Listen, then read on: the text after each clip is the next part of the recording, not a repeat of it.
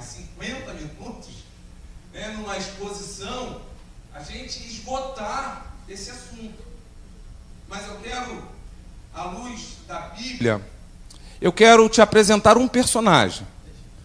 E esse personagem, ele é, ele é um personagem que ele viveu demandas distintas. Ele foi escravo e ele foi governador.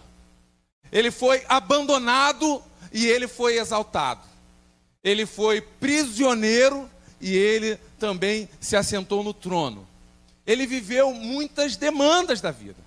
E o mais curioso, ele começou a viver essas demandas já jovem, bem novo, momento bem novo da sua vida, ainda um adolescentezinho. E é óbvio que eu estou falando de José. Olha que igreja abençoada. Aí, ó, é José. Glória a Deus por isso. Irmãos, José é esse personagem e nós vamos trabalhar isso hoje. E o clímax da nossa meditação é chamar a sua atenção que você precisa assumir o protagonismo da sua vida. As demandas, elas serão as mais variadas possíveis. Algumas delas são planejadas e alcançadas. Outras, elas são circunstanciais, elas são acidentais. Eu vim dirigindo de casa para cá, demorei um pouquinho mais a chegar, porque eu estava lidando com uma demanda da vida. Eu falei, ô oh, Senhor, o Senhor é tremendo, o Senhor ilustra, né? Para a gente né, falar do que está vivendo.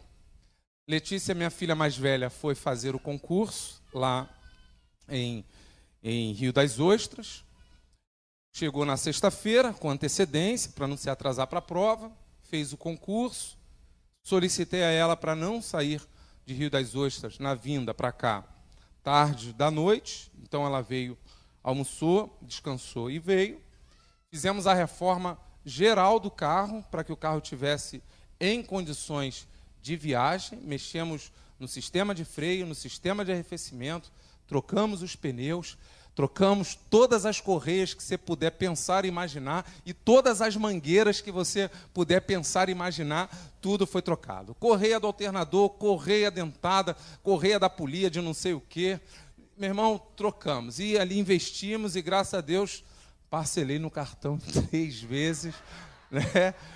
É, eu, eu devia ter assistido a palestra antes, né, cara? Mas e, e quem riu está entendendo, porque hoje nós tivemos aqui uma palestra excepcional sobre educação financeira na parte da manhã. Né? Então, quem viu e está rindo é porque sabe do que Deus falou com a gente. Né?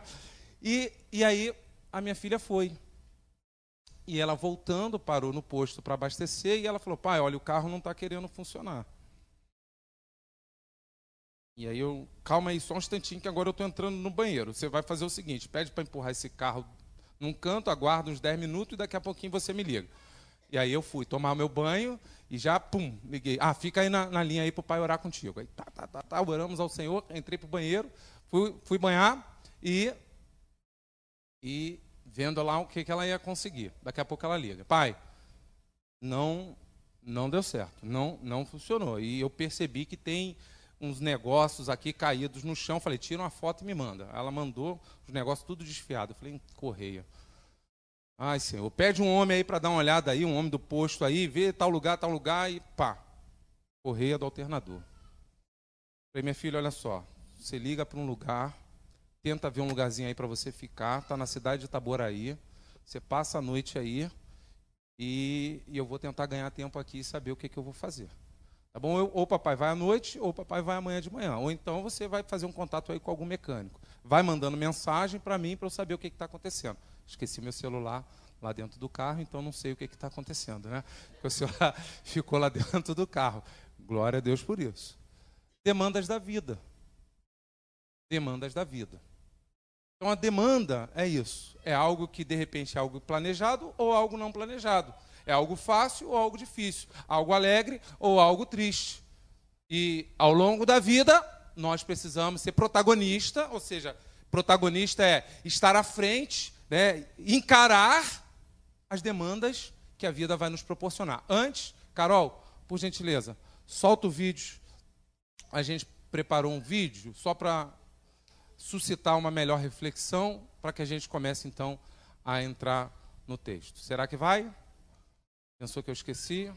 Não? Fez um ok ali? Então fez o ok, eu acredito, vou sentar.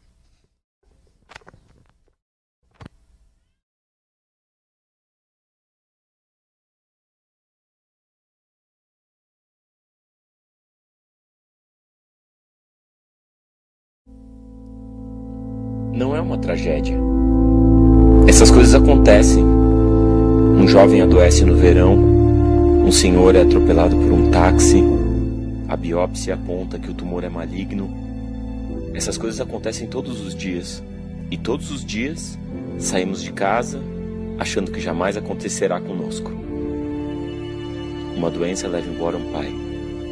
O médico comunica um exame preocupante uma moto atravessa um sinal fechado. Todos os dias isso acontece. E todos os dias nossos planos são os mesmos: trabalho, almoço, trabalho, jantar. Não acho que seja uma tragédia quando essas coisas acontecem com a gente. Dizemos que tragédia, morreu tão cedo. Não acho que seja uma tragédia. Acho que a vida é um amontoado de causa e coincidência. Acho que hoje estamos aqui e amanhã não estamos mais. Uma tragédia é não agradecer por esse tempinho que estamos aqui. Uma tragédia é não valorizar a vida em família. Uma tragédia é trocar o sorriso do nosso filho pelo celular. Um passeio em família pelas preocupações do trabalho. Uma tragédia é não abraçar as pessoas hoje. Uma tragédia é passar a vida em branco uma tragédia é achar que um dia vamos ser felizes, hoje não. Uma tragédia é achar que não vai acontecer com a gente. E a vida vai ficando para depois. Um dia eu mudo de emprego, um dia eu digo que eu gosto dela. Um dia eu faço essa viagem. Um dia eu vou ser voluntário nesse projeto. Acho uma tragédia quando aprendemos a valorizar o que a gente tem só depois de perder. Acho uma tragédia viver de aparência. Acho uma tragédia ter comprado coisas achando que isso seria felicidade. Acho uma tragédia trabalhar em algo que você odeia. A morte não é uma tragédia. Tragédia é quando a gente não viveu. Irmão, se há um personagem na Bíblia da qual eu tiro o chapéu e digo: caramba, esse viveu. Esse viveu. Esse é José, irmãos. José sabe o que é chorar e sabe o que é sorrir. José sabe o que é estar embaixo e o que é estar em cima. José sabe o que é passar sufoco e sabe o que é comemorar as vitórias. José é uma pessoa, um personagem que muito me inspira e nessa noite eu quero compartilhar com você sobre a vida desse personagem. José é José e viveu como José, porque José, ele sabia o significado do que é confiar em Deus e andar com Ele. Pode ser que todos nós que estamos aqui já vivemos demandas difíceis. Pobreza, passar fome, um abuso sexual, perder o emprego perder uma família, um aborto, ter que enfrentar um acidente. Pode ser que nós já experimentamos também outras demandas da vida, e demandas boas, demandas agradáveis. Eu não quero só chamar a sua atenção para o pior da vida, mas eu quero também chamar a sua atenção para o melhor da vida.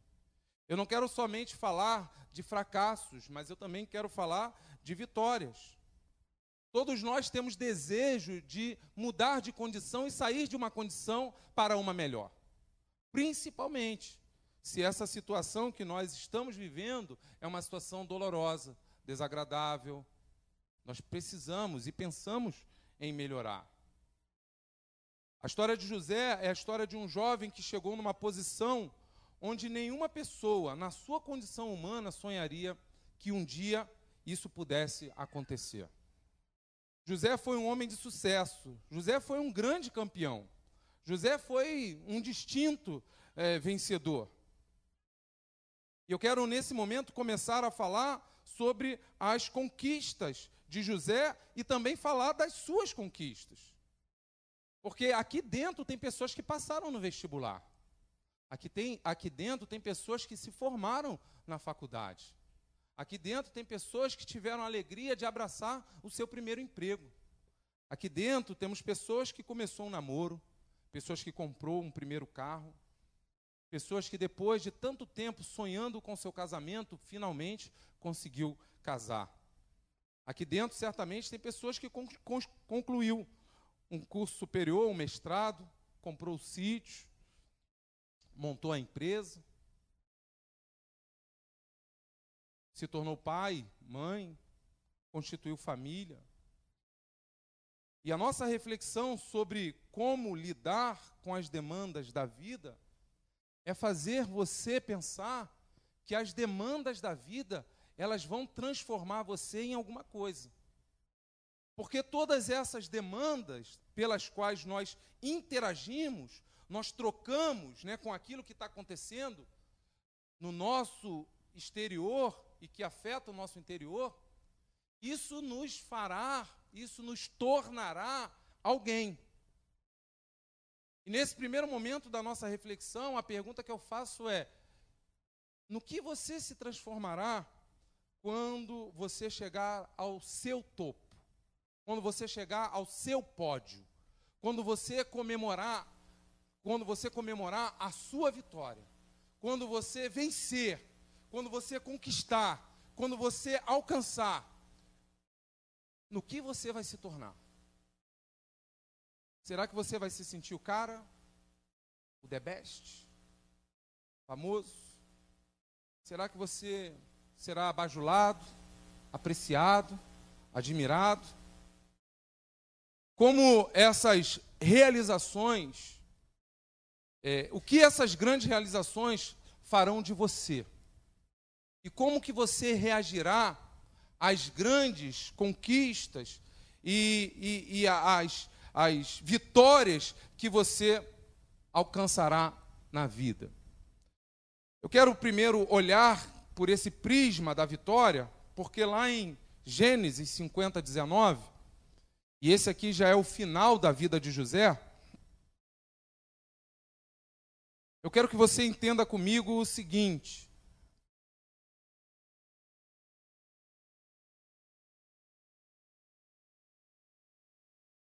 Vamos voltar um pouquinho mais? Por favor, benção.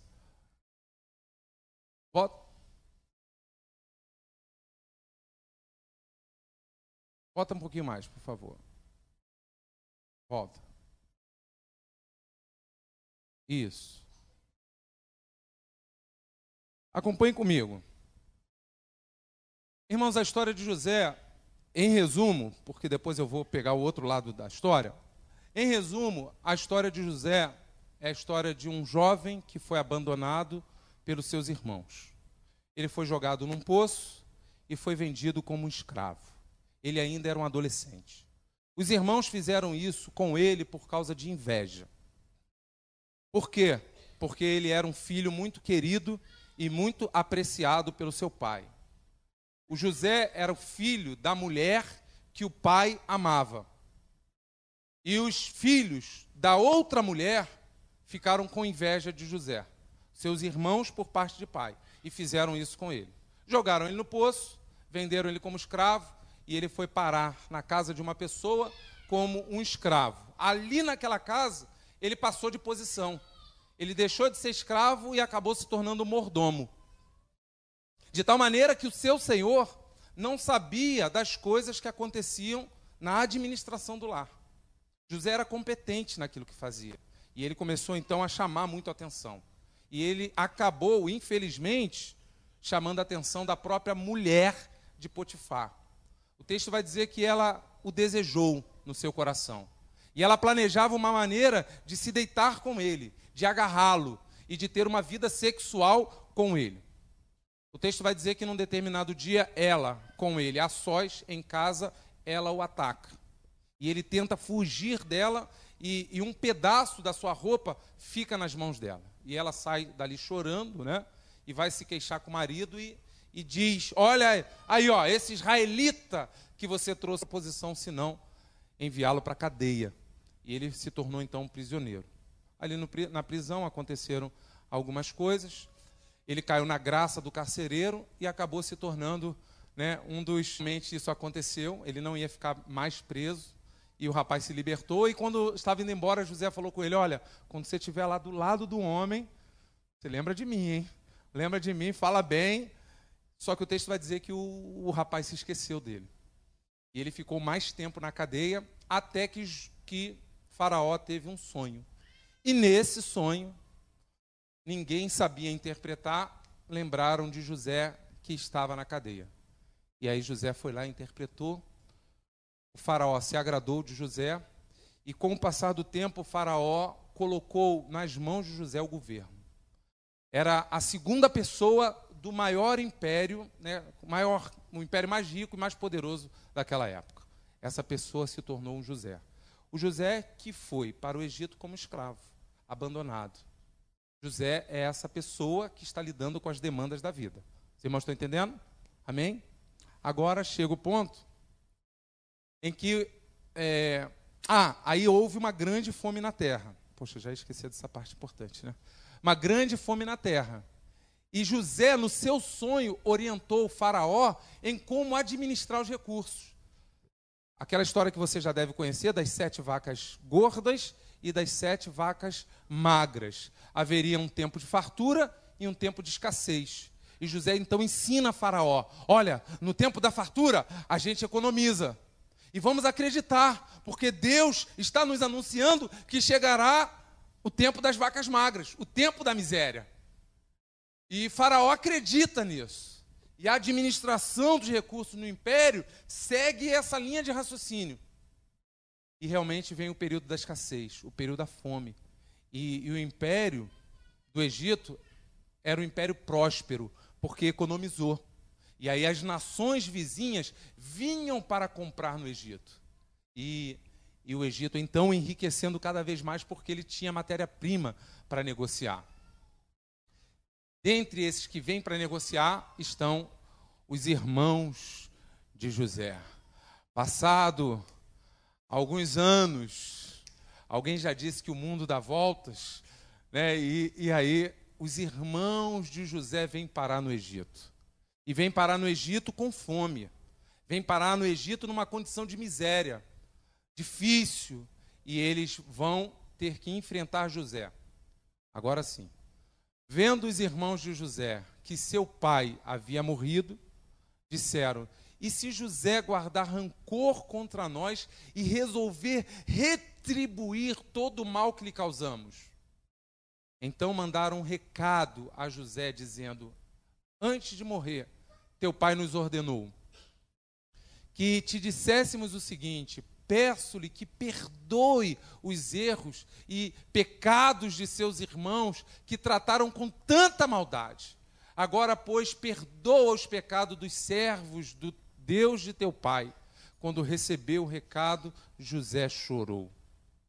Depois vieram seus irmãos, prostraram-se diante dele e disseram: Aqui estamos, somos teus escravos. Uau!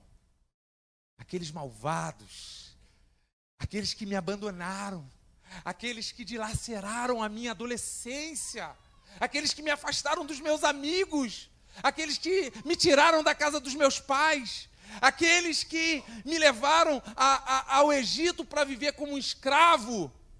Agora, esses estão aqui prostrados diante de mim, e eu sou o bambambam bam, bam do negócio. Eu agora que estou por cima e eles por baixo. Eu agora tenho que ouvi-los, 18, por favor. Um homem soberbo, um homem arrogante. Pode fazer dele um homem com um espírito vingativo, amargurado. Vou dar o troco agora. Agora é a hora da minha vez de pisar na cabeça. Porque, irmãos, às vezes, para que nós possamos chegar em determinadas conquistas da vida, nós passamos por muita dificuldade. E a história de José é a história desse jovem que chegou no trono, mas para chegar no trono ele, ele passou pela cova, ele passou pelo buraco, ele passou pelo abandono, ele passou pelos maus tratos dentro de casa. Agora ele está no topo. E o que, que ele vai fazer no topo? Como que ele vai se comportar no topo? Como ele vai se comportar com a riqueza na mão, com o poder na mão, vitorioso? Como que ele vai se comportar em tempos de vitória? Essa é a pergunta. Irmãos, pode ser que você você foi um pereba. Vou contar para a igreja, hein? Estava brincando hoje com a Uli, né? No período da tarde, a gente conversando. Ela falou da minha cicatriz, né? Falou, pastor, o senhor está passando aí um produto que não sei o quê? Eu falei, estou passando, mas é assim, é assim mesmo, é o meu organismo que reage assim. Eu, aí eu fui, peguei minha perna e falei assim, ó, aqui minha perna, quando eu operei, ah, tô vendo, o senhor é cheio de pereba.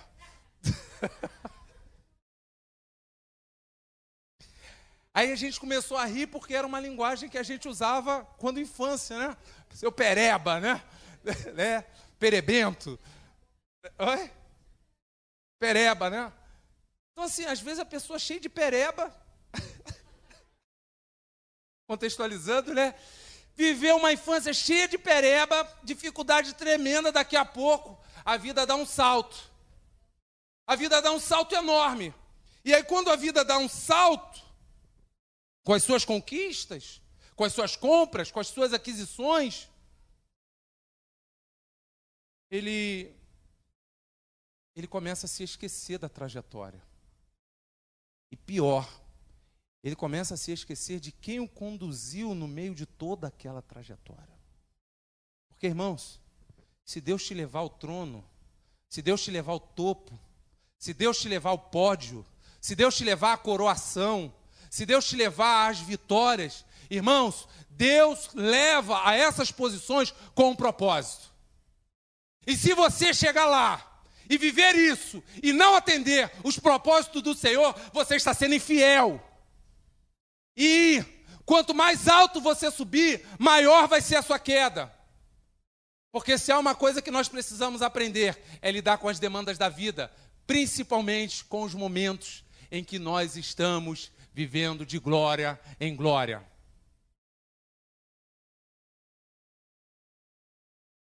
É comum aquele que está numa situação pior querer sair para uma situação melhor. É comum aquele que está no choro querer viver o tempo do riso. É comum aquele que está vivendo a derrota ir em busca da vitória. É comum aquele que está na ruína lutar para chegar à glória. Ele vai para a reunião de oração, Ele frequenta igre a igreja nas atividades, ele é regular, ele está disponível para a obra, ele é disposto, ele é dedicado. Ele está no momento difícil da vida, mas está buscando o Senhor. Ele começa a dar bom testemunho, ele começa a progredir, ele começa a conquistar, ele começa a lograr êxito êxito, ele começa a ter orações respondidas. Era um pereba. E, e aí as coisas estão mudando.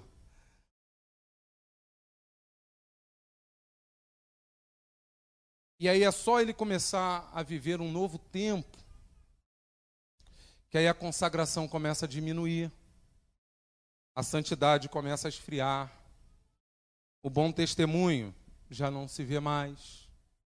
A oração já não se vê mais. O compromisso com a igreja já não dá mais tempo. A fidelidade a Deus, ih, essa daí nem se fala. A obra do Senhor, hum, fica para depois.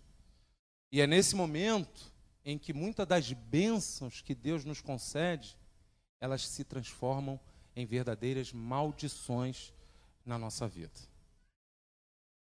Então, a primeira, primeiro destaque em relação a como administrar as situações da vida é você ter o cuidado para que as suas conquistas pessoais e que as bênçãos que o Senhor lhe concede, elas não se transformem em maldições e te levem para longe dos propósitos de Deus.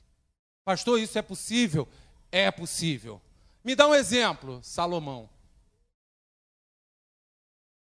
Exemplo clássico disso. Dentro da dinastia, filho de Davi, Davi perto da morte, o sucessor, Salomão. O trono chega às mãos desse jovem, que vem a governar um reino próspero.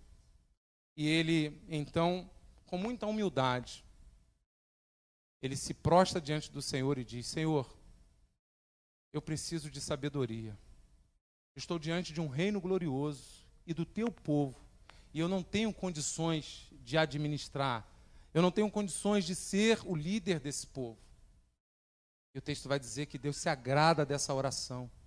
E Deus diz para ele: Olha, como você não me pediu nem ouro nem prata, e nem riqueza para si, mas você me pediu sabedoria para fazer a minha vontade e administrar o meu povo, eu vou lhe conceder, lhe conceder uma sabedoria como você nunca teve, e como antes de ti nunca existiu, e como depois de ti nunca existirá. E consequentemente virão sobre você riquezas, glória e prosperidade. E assim aconteceu na vida de Salomão. Mas o texto vai dizer que no meio do caminho, passado alguns anos, ele se esqueceu disso. E ele permitiu que a bênção se transformasse em maldição. Se eu perguntar aqui, quem quer ser abençoado? Eu, eu, eu, eu, eu, eu, eu, eu, eu. Todos nós queremos ser abençoados. Mas, querido, muito mais do que ser abençoado, responda para si o que essa bênção vai fazer com você. Pastor, eu quero ser curado. Depois que você for curado, o que, que essa bênção vai fazer com você? Pastor, eu quero. Depois que você adquirir isso, o que, que você vai se tornar? Pastor, eu quero.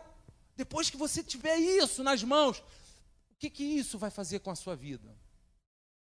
Porque com, com Salomão, ele permitiu que a bênção se transformasse em maldição e ele permitiu que as grandes realizações o levassem para longe dos propósitos de Deus. Ah, consegui comprar um sítio. Agora todo o meu tempo é dedicado ao sítio. Às festas, aos negócios, à riqueza, à prosperidade, ao carro do ano. Eu não tenho mais tempo para Deus. Moisés estava lá, ou oh, desculpa, José estava lá, no trono. A família vivendo em miséria. Foram lá esmolar, pedir ajuda, pedir socorro. Quando chega no, no versículo 19, é isso aí que a gente lê. Vai. Essa é a resposta de José. José vai dizer para os seus irmãos: José, porém, lhes disse: Não tenham medo, estaria eu no lugar de Deus. Aleluia. Amém. Queridos, por favor, eu só estou aqui por causa de Deus. Vocês me jogaram no poço, mas Deus transformou o mal que vocês fizeram a mim em bênção.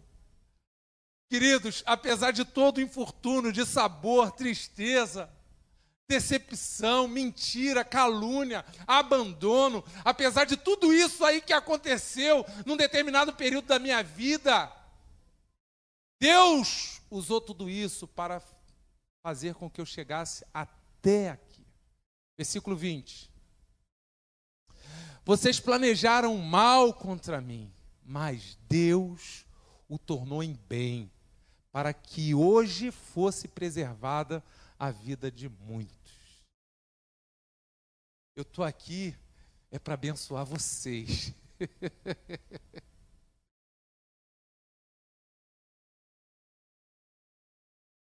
Irmão, se Deus nos colocar em posições de vitória e essa vitória ela não se transformar em glória a Deus e bênção na vida de outras pessoas, a gente precisa avaliar se não estamos permitindo que as bênçãos se transformem em maldições.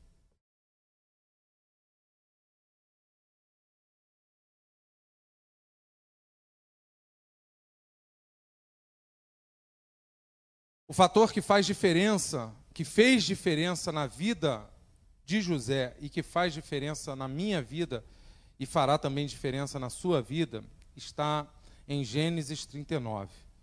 Acompanhe comigo o versículo de número 2, por gentileza.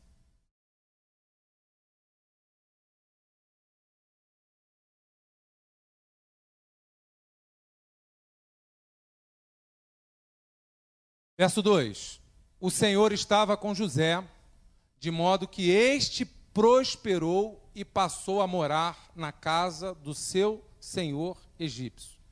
Isso aqui é um jovem abandonado, jogado numa cova e vendido como escravo, prosperando numa terra desconhecida.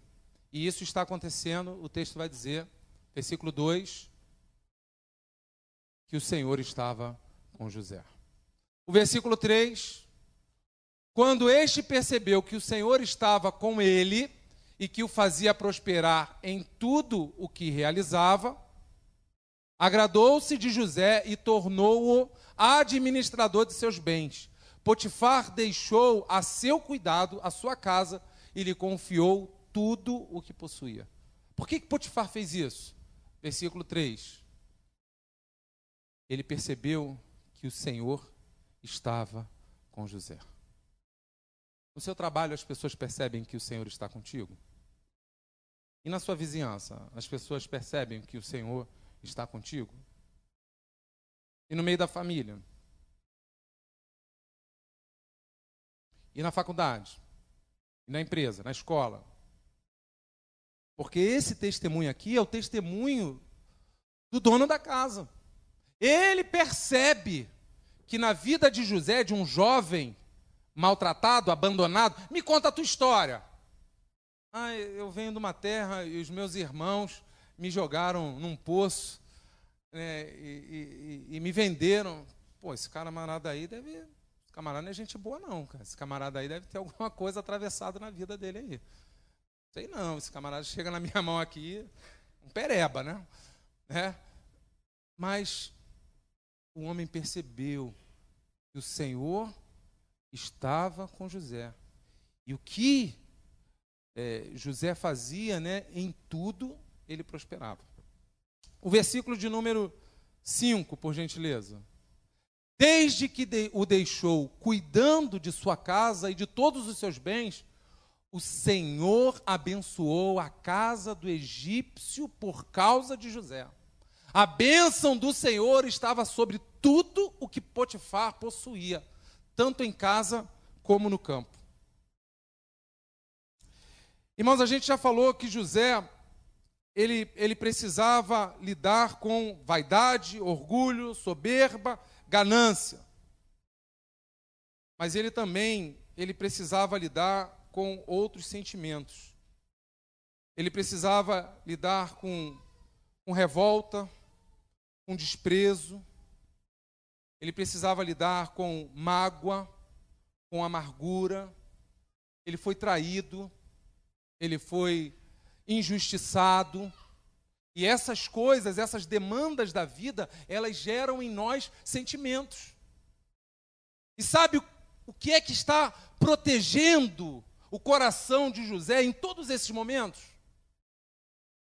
É o fato de saber que o Senhor estava com ele. Me jogaram na cova, onde é que Deus está? No mesmo lugar. Falaram mentira a meu respeito, aonde Deus está?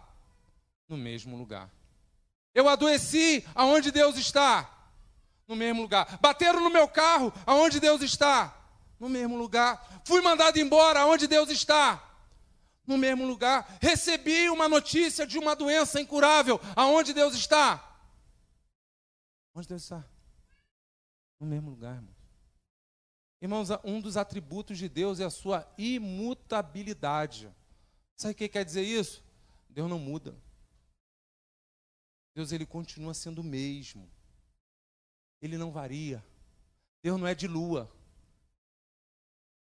Às vezes nós somos de lua. Deus não é de lua. Ele é o mesmo hoje, amanhã, ontem, sempre e eternamente. Ele é. E ele não muda. As coisas estão acontecendo com José. E Deus continua com José. No controle, no comando e na direção de todas as coisas. Por que, que nós estamos falando isso, irmãos? Porque, irmãos, agora vamos falar do lado negativo, né? Irmãos, se há uma coisa que me chama a atenção em José, é que tanto o bom quanto o ruim, tanto fácil quanto difícil, tanto o agradável quanto o desagradável, tudo que veio acontecendo na vida de José contribuiu para des desenvolver algo que eu vou dizer aqui que eu acredito que você vai concordar comigo. Tudo aquilo que veio acontecendo contribuiu para desenvolver em José um coração de servo. Porventura estou eu no lugar de Deus? Eu estou aqui como um servo de Deus. Eu sou um servo de Deus. Tudo isso que vem acontecendo vem preparando a vida de José e fazendo com que José seja um servo de Deus.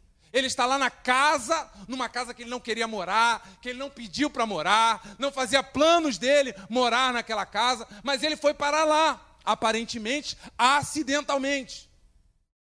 Mas quando ele chegou lá, desde que o deixou cuidando de sua casa, ele poderia pensar assim: fizeram comigo, agora é minha vez de fazer com os outros. Causaram um dano em mim, agora é minha vez de causar dano nos outros. Me maltrataram, agora é minha vez de maltratar. Se aproveitaram de mim, agora é minha vez de se aproveitar dos outros. Não desde que o deixou cuidando de sua casa e de todos os seus bens, o Senhor abençoou a casa do egípcio por causa de José. A bênção do Senhor estava sobre tudo o que Potifar possuía, tanto em casa como no campo. E aqui eu quero entrar nesse ponto aqui. Irmãos, às vezes, os nossos insucessos ou as nossas dificuldades ou os nossos dramas, ou as coisas que fizeram com a gente, ou as coisas que a gente sofre mesmo porque fizeram com a gente, infelizmente acaba se tornando desculpa para que a gente possa se esconder atrás de um drama. E as pessoas olham para a gente e dizem assim: Ah, mas coitadinho dela também, olha o que, que fizeram com ela. Ah, coitadinho dele também, olha o que, que fizeram com ele. Ah, coitadinho dela. Queridos, se a vida tivesse numa condição muito boa, pode ser que essa pessoa, ela não se tornaria uma pessoa bem-sucedida na vida. Porque nós precisamos aprender a lidar com as demandas. E as demandas elas são agradáveis e elas são desagradáveis. Mas o que o texto está dizendo é que mesmo aquilo que aparentemente parece que é para atrapalhar, lá no final a gente vai entender que aquilo serviu para ajudar, porque eles planejaram o mal contra mim, mas Deus transformou o mal em bênção. Isso só será possível de você viver se você entender que se fizer chuva ou se fizer sol, ele continua sendo Deus. Se você tiver muito ou se você tiver pouco, ele continua sendo Deus. Se as coisas estão dando certo ou se as coisas estão dando errado, ele continua sendo Deus e ele está no mesmo lugar. E aí o que você precisa responder é se você está no lugar que você deveria estar. Que é o lugar de fidelidade, que é o lugar de compromisso, que é o lugar de consagração. Porque senão a gente vai ficar usando as circunstâncias difíceis como desculpa para a gente continuar lambendo as feridas da vida.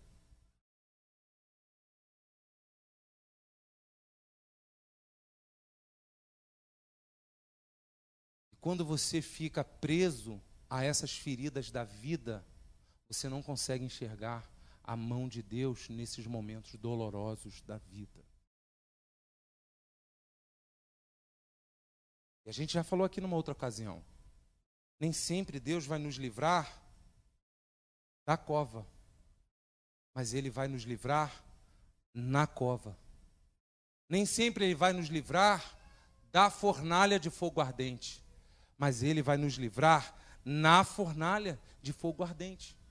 Nem sempre Ele vai impedir de sermos jogados na cova, mas Ele vai agir na nossa vida mesmo estando na cova, para que o nome dele seja exaltado.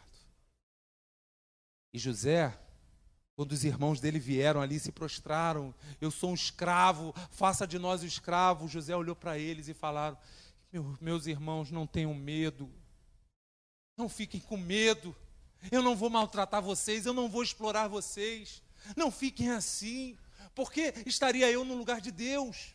Eu estou aqui porque Deus me colocou nesse lugar, Deus me permitiu viver isso aqui. E Ele me permitiu viver isso para o benefício de vocês, para a bênção dele na vida de vocês.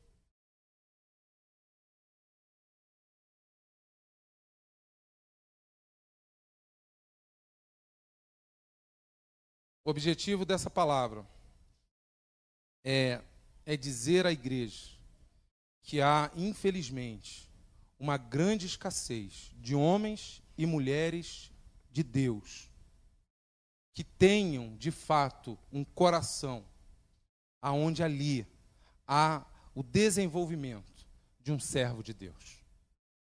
As demandas da vida, elas precisam ser usadas para desenvolver em nós um coração de servo de Deus. José foi um homem diferente, que fez a diferença por onde passou. As suas conquistas, elas foram fruto da providência de Deus na sua vida. O sucesso de José significa o sucesso dos propósitos de Deus. O sucesso de Fabinho precisa significar o sucesso dos propósitos de Deus. O sucesso de Neide precisa significar o sucesso dos propósitos de Deus. O sucesso de Felipe, o sucesso de Lívia, o sucesso de Alexandre, o sucesso de Carol, as nossas conquistas precisam significar o sucesso dos propósitos de Deus na minha vida. Porque senão nos tornaremos vaidosos, orgulhosos e infiéis ao Senhor. Não tem como a gente contar essa história que eu tentei contar aqui sem falar do cumprimento do plano de Deus na vida de um jovem, apesar de tudo que fizeram com ele.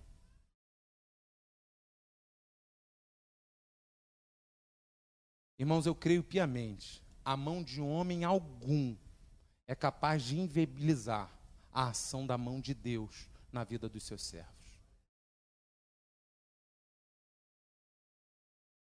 Eu poderia contar aqui alguns testemunhos de algumas experiências e algumas situações que a gente viveu, só que eu não vou me estender mais. Mas já vivi determinados momentos assim, de não entender porque determinada pessoa falou o que falou, de não entender por que, que determinada pessoa fez o que fez, e em determinado momento pensar assim: Poxa, Senhor, por que, que o Senhor permitiu isso? Poxa, Senhor Deus, por que, que o Senhor deixou isso? E aí, quando a gente chega lá na frente, a gente vai entender, mas Deus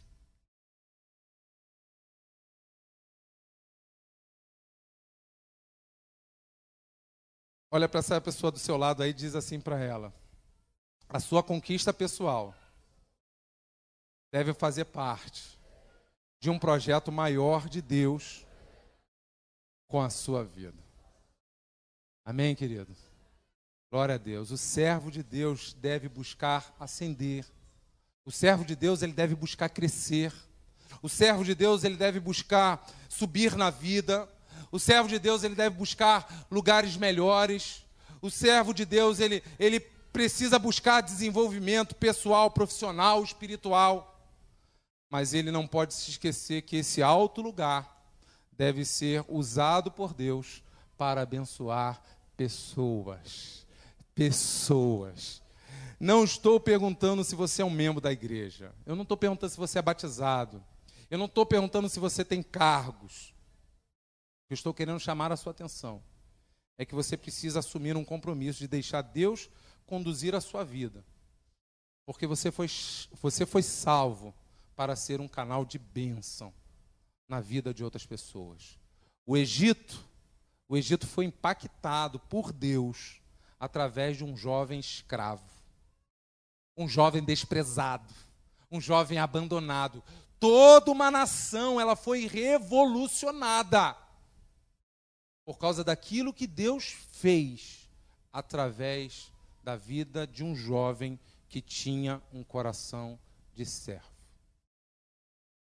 Precisamos aprender a lidar com as demandas da vida. E entender que essas demandas, elas são instrumentos que Deus usa para desenvolver em nós um coração de servo. Elas precisam te levar mais para o joelho no chão. Elas precisam te levar a buscar mais o Senhor em oração. Em todas as circunstâncias, Deus está presente. Deus se faz presente. E essa presença de Deus é que fará toda a diferença na sua existência antes de chegar à sepultura.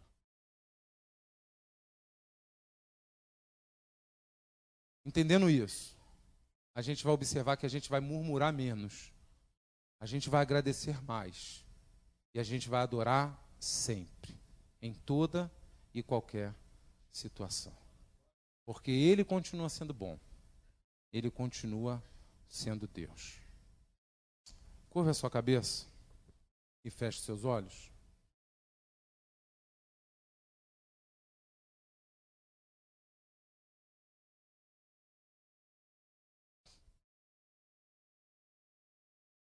Como é que você está encarando as demandas da vida? Entre o berço e a sepultura, tem muita coisa para acontecer. Não diga que é uma tragédia. Coisas que acontecem aqui acontecem lá. O pior é quando você permite que determinadas coisas se tornem desculpas para que você não viva os propósitos de Deus. Se há uma pessoa que me inspira, essa pessoa é José. É impressionante que o nome dele significa aquele que acrescenta. José é aquele que acrescenta. Ele tem tanto que ele ainda consegue acrescentar na vida de outro. Faz a diferença na vida de outro. Você já parou para pensar se tudo isso que você está vivendo é para fazer de você uma mulher mais experiente, um homem mais experiente, alguém mais maduro, alguém vivido, alguém talhado, alguém forjado, alguém que passa né, pela, pelo fogo, pela prova, pelo deserto, pelo vale. Mas que esses lugares que são lugares de passagem, eles são usados para Deus forjar em você o caráter de um servo de Deus, de uma serva do Senhor.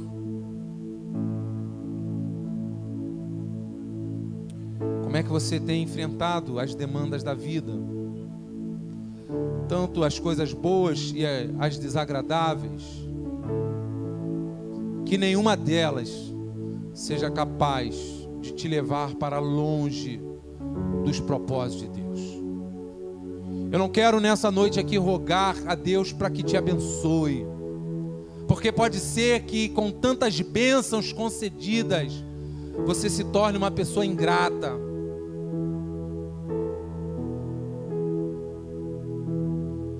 Mas eu também não quero aqui rogar a Deus para que faça de você é, uma pessoa é, desgraçada. Mas que independente do que acontecer, que você possa viver ao lado daquele que te deu vida e que sabe o que está fazendo com a tua vida. A mão do homem não é capaz de deter e impedir a realização de tudo aquilo que Deus tem nas mãos dele. É com a vida nas mãos do Senhor que você vai aprender a lidar com as demandas da vida. pode ser que seu coração vai ficar menos ansioso. Pode ser que você vai ter menos medo das coisas. Pode ser que você vai sofrer menos com preocupações, com tristezas e com amarguras. Quando você começa a entender que Deus está presente, que Deus está presente, que Deus está presente. Obrigado, Senhor. A tua palavra ela é viva e ela é eficaz. Ela é, ela é poderosa e mais penetrante do que uma espada de dois gumes, Pai. A tua palavra ela atinge o mais íntimo, o mais profundo do coração de um homem, Pai. A minha voz fala ao ouvido, mas ó Deus, o teu Espírito Santo, ele usa a palavra para falar aos corações, Pai. Santo Deus, estamos no começo de uma semana. Santo Deus, nós queremos viver e nós queremos viver bem. Ó Deus, independente das demandas e das situações que estivermos enfrentando, a tua palavra diz: entrega o teu caminho ao Senhor, confia nele e o mais ele fará. Temos a certeza de um Deus que faz, independente daquilo que fizeram conosco, temos um Deus que faz. Vocês intentaram o mal contra mim, mas Deus transformou o mal em bênção. Senhor Deus, nós queremos viver para a tua glória. Nós queremos viver como teus servos. E queremos te pedir perdão, Pai. Se porventura estamos falhando na maneira como estamos encarando as demandas da vida. Se não temos nos comportado como um servo de Deus. E pode ser, Pai, que estamos usando os problemas da vida, as decepções da vida, ó Deus, os infortúnios, os insucessos, Pai. Nós estamos, ó Deus, usando isso como desculpas para permanecer no pecado e viver, ó Deus, no pecado e viver longe da tua presença. Tua palavra nos assegura, ainda que uma mãe se esquecesse do filho do seu ventre, todavia eu não me esquecerei de ti. Senhor Deus, não há, ó Deus, uma pessoa dentro desse lugar da qual o Senhor não saiba a história, da qual o Senhor tenha virado o rosto e da qual o Senhor tenha se esquecido, Pai. Senhor, que o Senhor use de compaixão conosco e nos ajude a aprender a lidar com as demandas da vida, porque em todo tempo nós queremos te adorar, porque o Senhor é digno de toda honra, de toda glória e de todo louvor. Receba, Pai, a nossa adoração, a nossa gratidão. E assim como o Senhor ensinou José, Pai, nós queremos também, ó Deus, aprender a lidar com as demandas da vida sem perder a perspectiva da tua presença. Bendito seja o teu santo nome. Só o Senhor é capaz de fazer, ó Deus, o que foi feito com José. Um jovem prosperar em terra estranha, um jovem abandonado, desprezado, chegar à posição aonde chegou, Pai. É o Senhor quem estava conduzindo a vida de José. E que o Senhor a todos conduza. Assim eu te peço e te agradeço por tudo, em nome de Jesus. Amém, Senhor. Amém, queridos? Eu quero convidá-lo a se colocar em pé. Eu quero pedir a você que dê um abraço aí nesse abençoado, nessa abençoada que está do seu lado.